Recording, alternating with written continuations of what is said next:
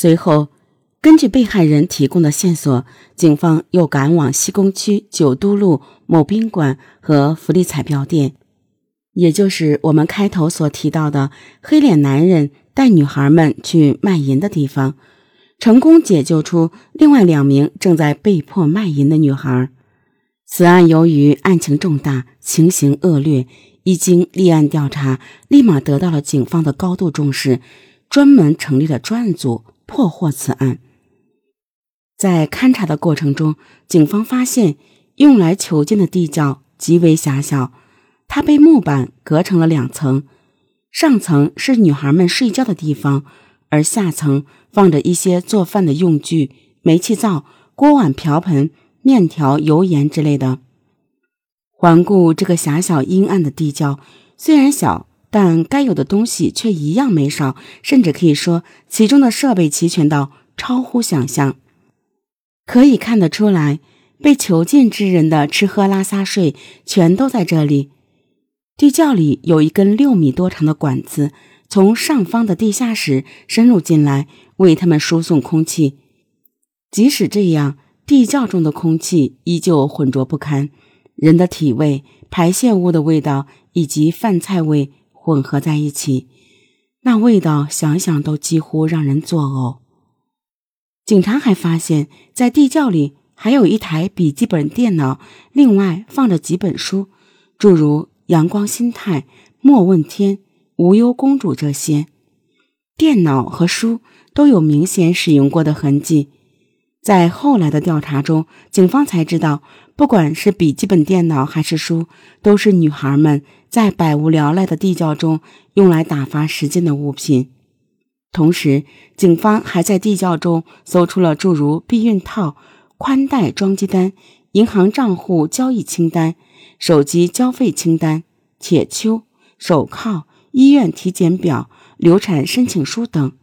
上面都有相关个人信息及账户信息，而医院体检表和流产申请书上的信息则显示，在这位大哥的长期性侵之下，有一位女孩怀孕了，而大哥很明显不想要这个孩子，曾经带她去医院坠胎。更有甚者，警方还搜到了一份公安机关破案解救说明，看来这个大哥。有很强的反侦查意识，平日里在如何与警方斗智斗勇这件事上没少下功夫。另外，根据报案人小青提供的线索，警察开始着手挖掘那两具被埋起来的尸体。由于地窖空间狭小，第一具尸体很快就在地窖的一个角落处被找到。从尸体的腐烂程度看，被害人死亡时间比较长，左手腕部还铐着手铐，在生前显然被折磨过。而另一具尸体虽说就在第一具尸体的附近，警察却花了一番功夫才找到。为什么呢？因为这具尸体早已和地窖中的水泥混合在一起。通过后来的尸体鉴定和 DNA 鉴定等，警方确定。这两具尸体分别是被害人小四川和小蔡的尸体，其中小四川的死因不排除机械性窒息死亡，而小蔡的死因除机械性窒息死亡之外，还包括营养不良以及身体受损导致的机体功能衰竭。在场的办案人员无一不对此情此景感到心寒。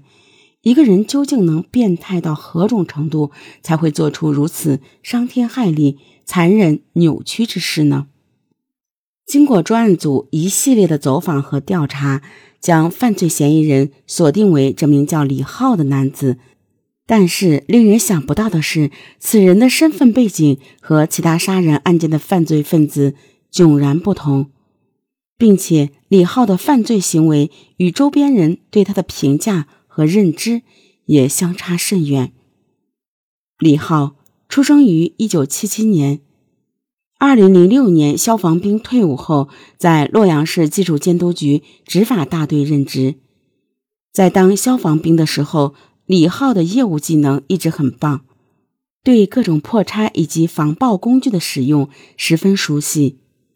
李浩有一个比自己小十岁的妻子，两人育有一子。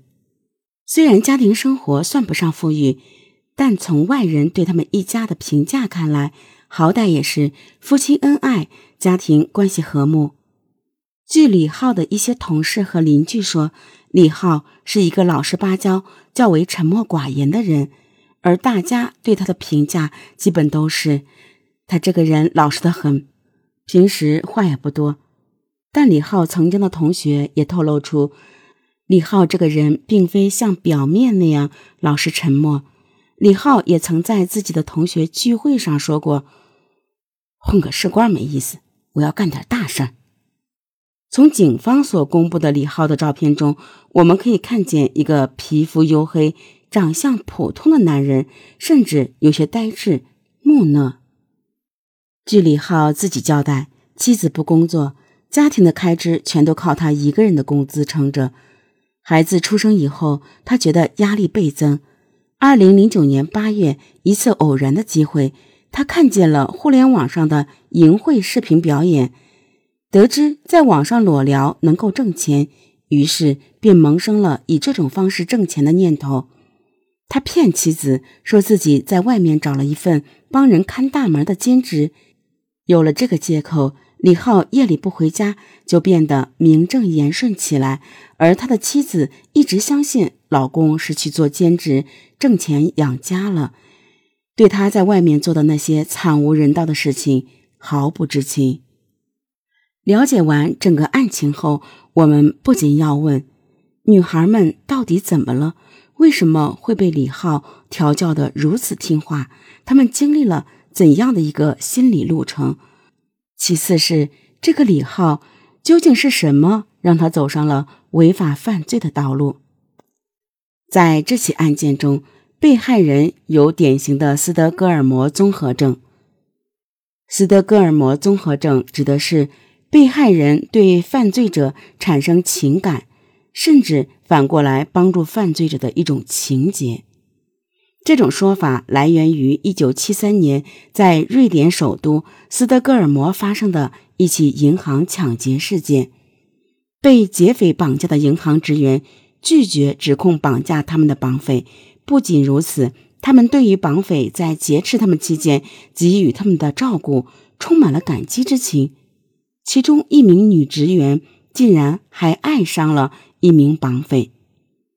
对于人质所出现的这种情节，社会科学家们称其为斯德哥尔摩综合症。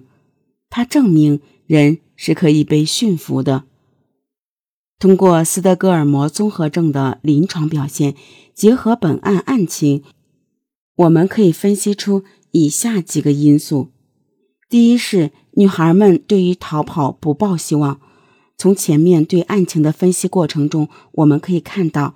女孩们从一开始是想要逃跑的，只是地窖中的重重铁门以及李浩的严加看管，让他们的想法无法实现。渐渐的，女孩们就意识到逃出地窖是不可能的。第二呢，女孩们知道李浩这个人可以决定自己是死是活，虽然不能逃跑呢，但是在地窖之中至少还能活命。活着就成了女孩们目前唯一的念头，而李浩掌握着地窖中的一切资源，再加上另外两个女孩的死亡，对其他的女孩来说是一种极为明显的警示。女孩们为了活命，自然就不敢背叛李浩，到了后期反而是拼命讨好他，甚至为了他争风吃醋。